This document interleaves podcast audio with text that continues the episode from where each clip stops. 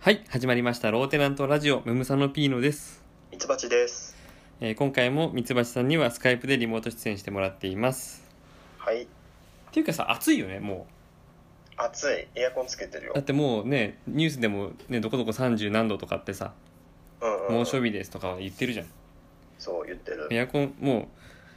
う、ね、オープニングの挨拶もミツバチさんはクーラーをつけていますに変えますか あ、そう、あ、そっかそっか。 去年そんなやつあったね。そうだよ。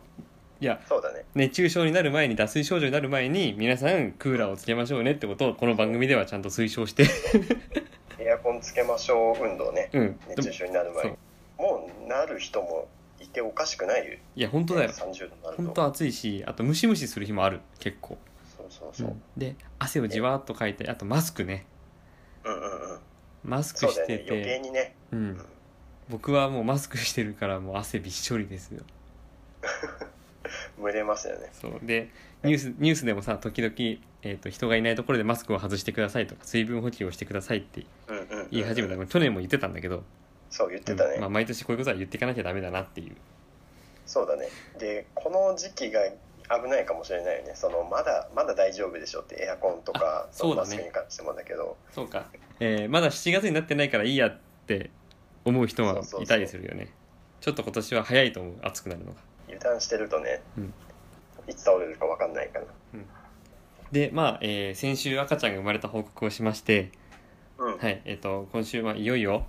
えーまあ、ジュゲムに会うことができましたはい幸せだねいや感激ひとしおうって思ってたんだけどうんうんなんか逆に照れくさいね、あ照れくさいんだうん、まあまあ嬉しいよそれは嬉しいしうんようやく、ね、生まれてから1週間ぐらい会えなかったわけだからうんうん、ううんん、そうだよね、うまあ一通りのことは毎日してておむつ変えたりだとかさ、ん、うんうんうんえー、沐浴って、まあ、お風呂に入れて体洗ってあげたりとかさうんうんううん、ん、はしててまあ徐々に徐々にだけどやり方もだんだん慣れてきて、そうだねううんんうんただまあ僕よりも、えーとまあ、妻の方が、えー夜中でもおっぱいあげなきゃいけなかったりとかうんうん寝てほしい時に寝てくれないとかってことはそうだよねまああるから、まあ、僕はそのサポート役でしかないんだけど、はいはいまあ、それでおも母さん大変だよねそう、まあ、それでも家事をしたりとかってことで僕は今、まあ、うん新米パパっていうのこういうの分かんないけどそうそう、ね、わかんないけどそういう言葉を自分が使わないからねまあうん頑張ってますとでそのさまあ赤ちゃんのジュゲムの表情が面白くて、はいはいはい、表情すごい豊かというかさ、あそうなんうだ、ん、でもう泣く時は顔真っ赤にして泣くんだけどあうーうわーって泣くんだけどもうその直後スンってした顔真っ白になってるのあそうなんだ、うんええそう今泣いてたじあーなるほどでもその感情のその細かくその切り替わっていくんだけどゃん、うん、なんていうかその切り替えが早いというかそうそうまあまだ自分でも自分でも固定してないみたいなところはあるよねもうな一つ一つに全力っていう感じなのかそうそうな泣くのも試し泣きっていうのもあるらしいんだけどなあそうなんだそう試しに泣くだから意味なんかないのえお腹空いたとかっていうのもな初めてく聞いたそう泣くってこともあったりだとか、ー、ああなるほどねまあ、同様になんか笑顔を作ってみたりとかもあるうんでもそれが本当に楽しいから笑顔っていうこととはまだつながってないわけよねうんうんうんうんあそうなんだ、うんでも感情と完璧にリンクしてないんだねそうそうで面白いのが、えっえと、うんちをした時にブリって音がするわけよ、ねーうんううんうん、あうんちしたなと思ってパッて見たらなんか達観した顔してるの遠くを見据えて さやったねーって顔 超面白いよああそうなんだスンってしてるのそうあと、えっとまあ、母乳とかミルクを飲んで、えっとまあ、十分飲んだ時に飲みすぎた感じになってうんうあんの酔っ払いの顔すんだよねえーぐでんぐでんの顔 母乳で、そうえであもうこのまま寝るのかなと思ったらゲップって とかーはいはいはいでその後口をパクパクさせて「もう一杯くれ」の顔すんだよね 酔っ払いのそれもうやめときなよってなるよねそうそうそうそうこっちは介抱するってうんうんうんうんまあそのままね寝に入ったりするんだけどうんうんまあ見てて面白いよそうかそうかそう考えるとあれだよねその赤ちゃんを間近で観察というかねじっくり見る機会ってあんまりなかっそうよく考えたらあんまたないよねうんよく考えるとない、そう映像とかではあるんだけどうん、目の前にしてその様子を見るだからね、えー知り合いが連れてきた赤ちゃんを見ることはあるけどそうそうその一部始終見ないじゃんそのうんうんお腹空いたからさお腹いっぱいまでのさ寝ますうんちしますまで見ないじゃんうんうんそうだねなんかそう話聞いてると全然あそんな表情するんだってなんか話を聞いててあそうなんだって思うことばっかりだから、うんあそういえばあんまり赤ちゃんっていう存在に触れたことないかもなって今気づいてそうだね、まあ、僕もだから本も読んでんだけどいろいろあこはいはいういうこともあるんだっていうことをちょっとまあ学びながらうん日々まあ僕も勉強中そうだねうん新米パパッと押してだねそうだよねなんかあのあ自分の感覚だけどその生まれる前はその生まれるっていうタイミングに対してずっとドキドキしてたけど、うんうんいざ生まれてしまうと一気にその子育てとしてのその自分が動かなきゃいけないっていうそのバタバタ感に変わるのかなって今そうだね話聞いてて想像してうん大変だよねいろいろ覚えるの育児系のことをうんいやまあ幸せそうで何より ありがとうございます、はいまあ、このジュゲームがさうんねまあ、ここのラジオではジュゲームって呼ぶことにしたけどさうんこの子が絵を描くようになったらピカソって呼ぶからさそうだねあ楽しみだね絵描き始めたらその写真をなんかあのサイトとかにぜひ載せてくださいあそうだねピカソの新作ですえっとねちょっと久しぶりにうん久しぶりにというかラリスナーの方もちょっと忘れてらっしゃるぐらい久しぶりなんだけど、うん自分ずっとあのサイトの制作をしてまして、うんまあ、みんなで作る木の図鑑っていう、うんえーっとまあ、樹木とか木材の情報をみんなが投稿して知識を共有できるっていうサイトをうん作りたいなと思って去年の8月ぐらいだったかなからずっとちょっとまあ合間を縫って着手してきたんだけど、うんえー、といよいよなんかリリースが近づいている感じがしてましていいねそうシステムの内容自体もうんだいぶ良くなってきてるし、うんえー、と今までその AWS っていう Amazon が提供してるウェブサーバーがあって、うんそこを使ってサイトを公開しようと思ってたんだけどそこのなんだランニングコストっていうのが、えーっとね1時間あたり 0. 点何ドルとかっていう表記でああ全然ピンとこない のまあね、うん、換算しなきゃいけないねそうそうそうで公開するにあたってそのただそのサーバーだけじゃなくてまあいろいろなんだっけ、えーっと通信のその認定というか証明書みたいなのがいるんだけど SSL っていううん証明書を取ったりとかいろいろなものが必要でそこにもまたお金がかかってきてでトータルいくらになるのか怖くてなかなか手が出せなかったんだけど、うんでそれが原因であんまりちょっと進んでなかったんだけどうんもうそうなるようだったらもういっそやめてしまえと思ってんこの前もうそこをやめてあもう普通に、えー月額、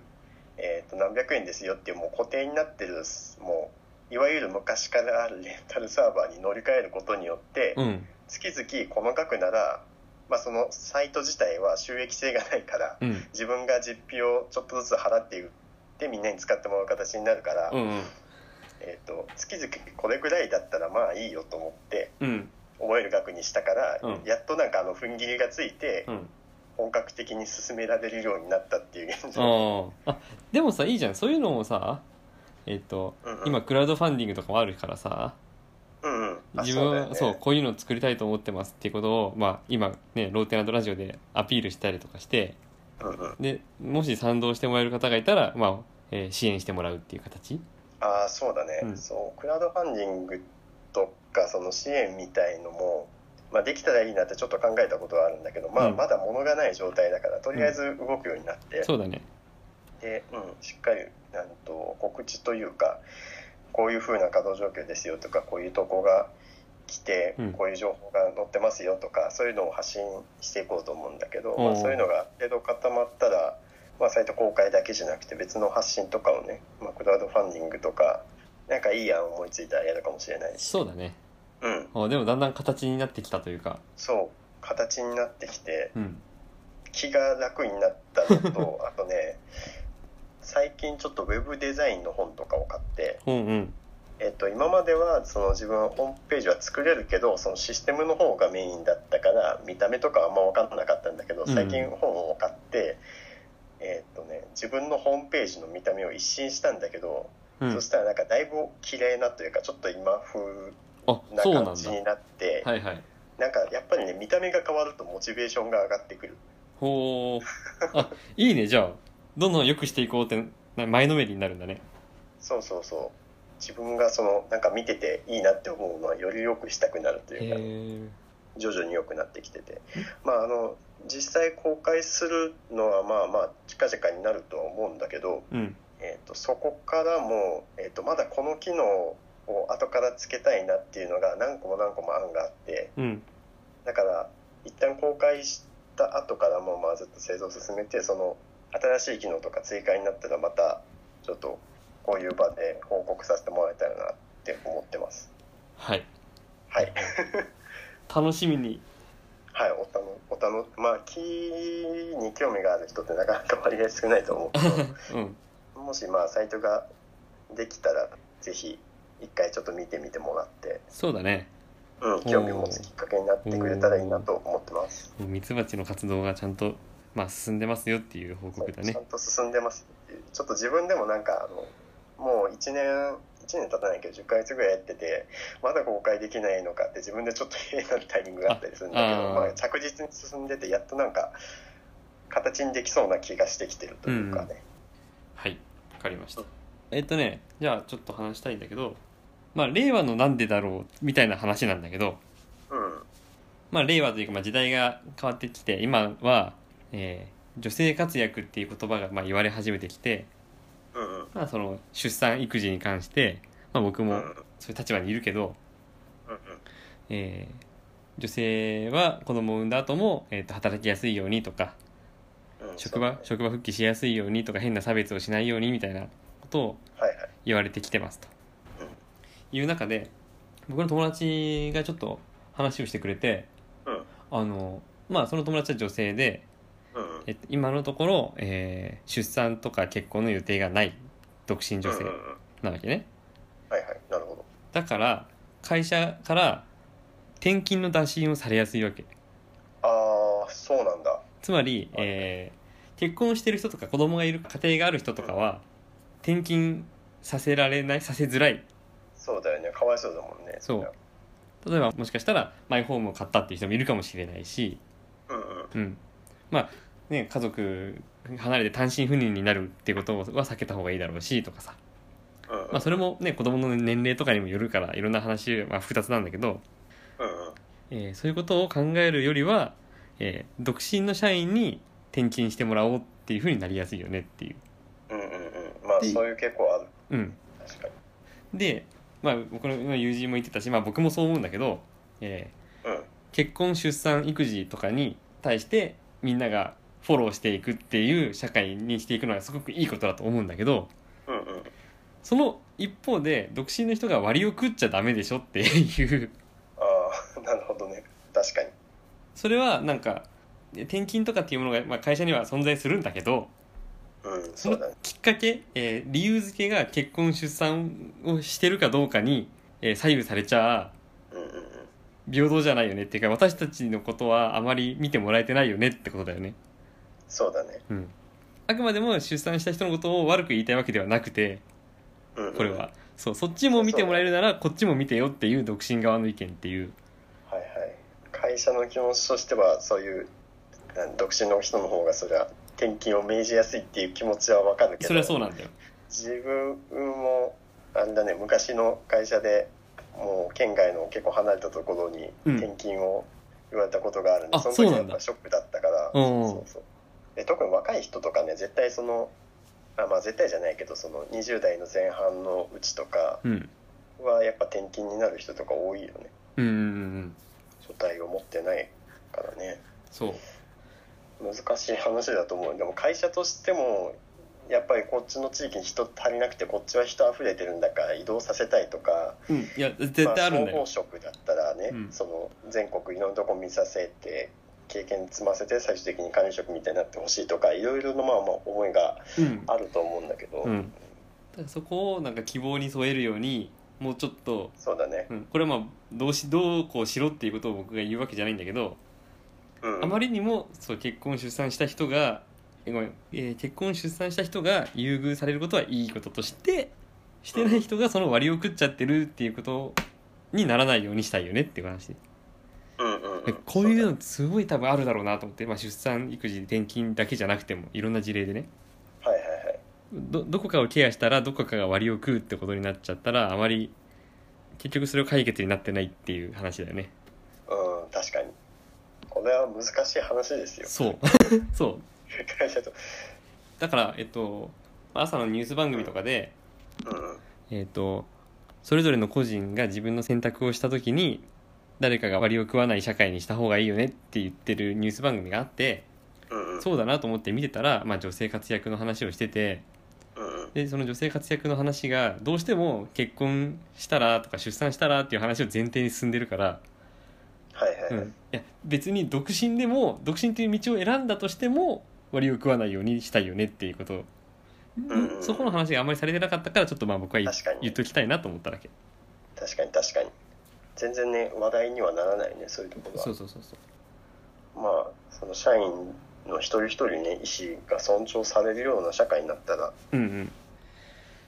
あとねちょっとまあいろんな話を僕ちょっとしたいなと思ってて今日ねうん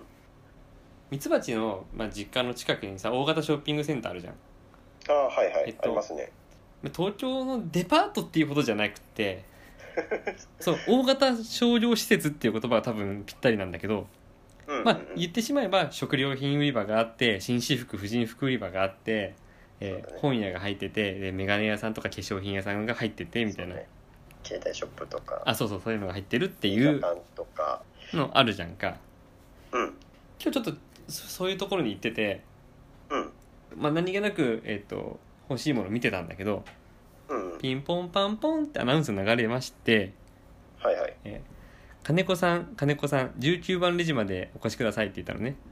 はいはいはいこれさ アナウンスしてる人はさ多分職場の金子さんをイメージしてんだろうけどさそんな商業施設でいろんな人がいる中で金子さん金子さんって言ったら絶対「え私?」っていう人いるじゃんいるよね金子さんはまあまあいるよでしょ もうこれおかしくてさああなるほど、ね、たまたまやっってきた金子さんに19番レジに来いって言っちゃってん じゃんこれえーでもなんかそういうのってさレジ応援お願いしますとかさ、うんいやでも商業施設でそういうのあるいやだから何とか係の金子さんとか言うじゃんああなるほどね そっかそっかそう呼ぶしかなかったのかそれをシンプルに金子さん金子さん19番レジまでとかって言うからさ なうんうんうん僕が金子さんだったらちょっとビビるなって思った、ドキッとするよねそう それあそっかちょっと令和なんでだろう的な感じかもえそうなのかないまだにそうやって呼ぶんだと思ってああなるほどねなんかその社員の社員というかスタッフ間の連絡用の端末とかがすないのかなとああそういうことかそういうことね確かそうにそうそうそれって確かに僕らが子供のところで子供の頃は結構さあったじゃん店内アナウンスってうんううん、うん、ん、うん、確かに社員同士の連絡は今取れるはずだよねそうそうそういくらでもなんか手段あるような気がするけどうね、んまあその辺はどうなってるかわかんない 確かにれ令和なのにっていうことねそこそう令和なのにああ確かにあとねもう一個あって、うんえっ、と子供が生まれてでえっ、と僕と妻の、えー父母うんうんからすれば、まあ孫なわけじゃんそうなりますねでえっ、とおじいちゃんおばあちゃんって呼ぶわけよおじいちゃんだよおばあちゃんだよって言うわけじゃん、うんうんううんん、はいはいでねおじいちゃんおばあちゃんってだから孫ができたからおじいちゃんおばあちゃんになったじゃんうんそうだねえおでおじいさんおばあさんになったじゃんはいはいはいの時にだからうん孫ができたからおじいさんおばあさんになったわけで年を取ったからおじいさんおばあさんになったわけじゃないじゃんうん確かに日本昔話に出てくるおじいさんおばあさんは、うん子供も孫もいないのにおじいさんおばあさんなのがちょっと僕は面白いな あー確かになんでこのえだって人は今桃太郎を想像したけど桃太郎のあのじいさんおばあさんはえ家族いたのいやそうだから桃太郎はこの二人はお父さんお母さんでいいじゃんそうそうそう あ確かにおじいさんおばあさんって呼ばれる基準ってなんだろうねそう確かに孫ができたらおじいさんおばあさんだけど、うんその道行くおじいさんとかさ気軽に言っちゃうけどそのおじいさんに孫がいるかわかんないよね、そうそうそうそう見た目の話 何歳以上とかもわかんないしあまあ見た目がおじいさんってことなんだろうけどうんそれはまあイメージするおじいさんだよねそうだねなんかその話だと気軽に言えなくなるのおじいさ んそうなのちょっと考えちゃうよね孫はいるんだろうか定義が書いてあるよね辞書とかであーあーなるほどねちょっと調べてみようかな出てくるかわかんないけどえっとねおじいさんの定義はねあおじいさん老年の男性を親しんでいる、ああなるほどうん、だからまあまあ老老年だったらいいんだなんとなく なんとなくなんだろうねそれが明確な定義はないそれがちょっと言いたかっただ けごめん思ったより盛り上がらなかったいやいやでも結構興味深い話だったそう言われるとあでねえっとそれで言うとちょっとうちの母が面白くてうん自分は兄がいて、うんそのまあ、2年半ぐらい前にその自分にとって甥っ子が生まれて、まあうん兄の息子が生まれて、うんで晴れてうちの父と母はおじいさんおばあさんになったわけなんおだおなけどるほどねえっと、母がおばあさんって呼ばれたくなかったんだろうけど、うん母に、ね「おばあちゃんになったね」っていう LINE をしたら「うんいやおばあちゃんじゃなくてグランマな のよ」返しをしてきて「グああああランマ?」 なんかそうそう呼びたいらしいいじゃんグランドマザーだからねいブランド格が高そうなうんすごいブランド品身につけてそうなイメージだけどグランマああなるほどねちょっだとそんなことないか宝石とかつけてそうそうそう いやめちゃめちゃ面白かったからあおばあちゃんはダメなんだなと思ってそうか、まあ、おばあちゃんって言いたがるけどね僕の周りの人はあ本当、うん多分その甥っ子の前だったおばあちゃんだよって言うかもしれないけど、うんなんか自分からは呼ばれたくなかったんじゃない かなまあ僕が結婚した時にハズバンドになったのと同じだねそうだねあずまって夫って呼ばれたくなかった あれは面白かっただけだよねそれと同じノリじゃないの っていうかまあ同じノリか今し嫌かがっでてたきのなかいジョークで言ってたのかわかんないけどうんそうだね今それも今しかできない僕だねじゃあ1個メール読みますはいえー、ミツバチクイズですあミツバチさんへの質問を募集して、えー、ブームさんのピーノが答えを予想しミツバチに答えてもらうというクイズです、あはいえーラジオネームケインさん、はいなんでしょえー水泳の自由形ううんうんで何で泳ぎますかあーミツバチはね泳ぐとこ僕あんま知らないからなあミツバチが泳ぐとしたらなんだあろうな私泳ぐの好きですからねあ好きなんだあそうかまあプールとか行ってたもんねそうプール行っているからね背泳 ぎ得意だもん絶対得意だから背泳ぎ自由形といえば背泳ぎ自由形といえばではないと思うけど正解は正解はねこれね一般的には自由形っていうのはクロールが多いですけど、うんミツバチはクロール苦手なのでうん平泳ぎです、 あそうなんだはいあじゃあ水泳大会で自由形の部でミツバチは平泳ぎで挑戦するんだそうそう そう自由だもう背泳ぎは無理でしょちょっとあの答えをひねりすぎじゃない確かに平泳ぎだったら結構長い時間泳げるしなんかうまく、ある程度うまく泳げてる自信あるんだけど、うんクロールすぐ苦しくなっちゃうんだよねなんか知んないけどえそうなのクロールが一番楽だからみんなクロールなんじゃないあそうそうなんかそう言われるんだけどでなんか上手い人から聞くとクロールが一番その楽に泳げるし長い間いけるしみたいに言うんだけどもう体力の消耗が半端なくて多分相当下手なんだと思うクロール 潜水はあ潜水ねえっと一時期あの学生の時にプール行ってた時期があって、うんその時ハマってて、うんえっと、まあ、何メートル行ったとか覚えてないけどハマってて好きだったんだけど、うんあれっってちゃんとしたプールでやると心配されるからやらない方がいいんだよね うんそうだねそうちゃんとしたところでというか普通に心配されるあーでも自由形で潜水もいいね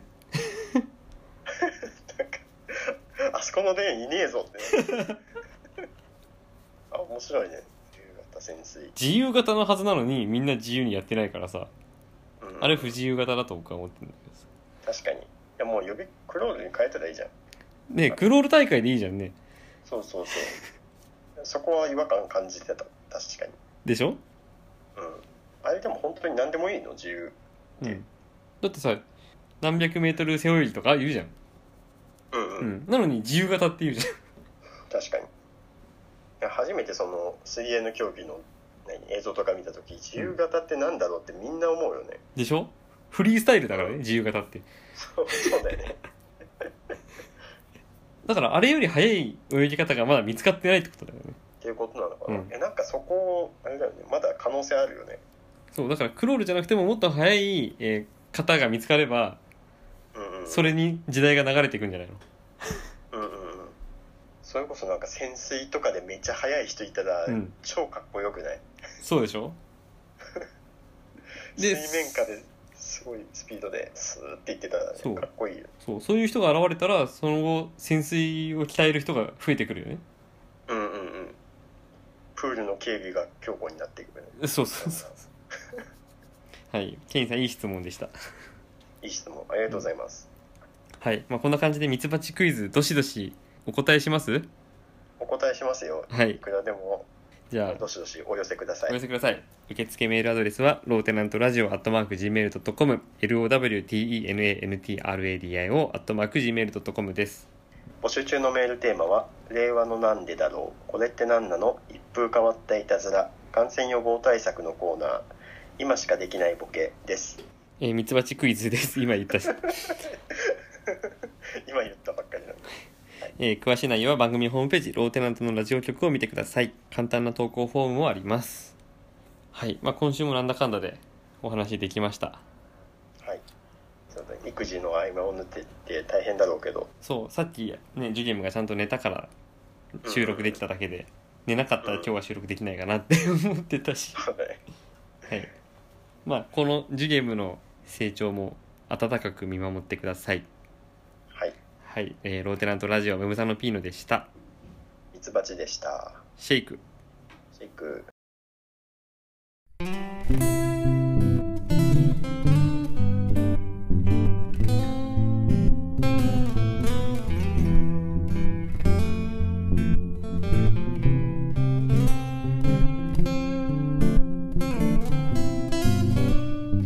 「